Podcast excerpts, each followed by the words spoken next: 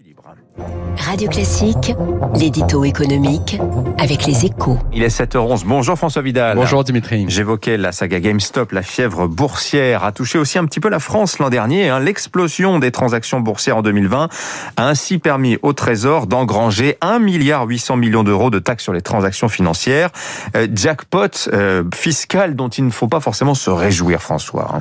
Oui, bien sûr. Alors Dimitri, si on s'en tient à une logique purement comptable, hein, c'est évidemment une bonne nouvelle. Hein. Personne ne va se plaindre que les caisses de l'État aient pu compenser ne serait-ce qu'une petite partie des recettes perdues pour cause de crise sanitaire.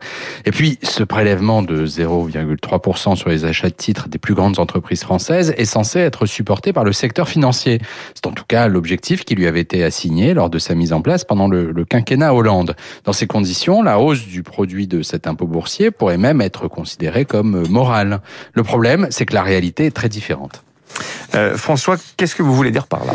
Bien que cette taxe, c'est en fait l'investisseur final qui la paye, hein, c'est-à-dire tous les Français qui détiennent des actions. Et cela pour deux raisons. D'abord parce qu'elle ne s'applique pas au trading à haute fréquence, qui constitue l'essentiel des transactions réalisées par les professionnels de la finance, ce que dénonçait la Cour des comptes dès 2017. Ensuite, parce que les prestataires financiers ont décidé de la répercuter sur leurs clients.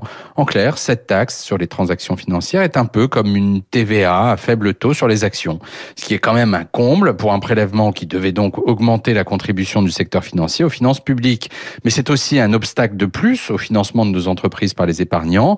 Dans un pays où l'investissement boursier n'a jamais rencontré un très grand succès, c'est tout sauf une bonne idée. François Vidal des Échos, merci à vous. Votre journal qui fait la une ce matin sur le bouleversement de la hiérarchie automobile.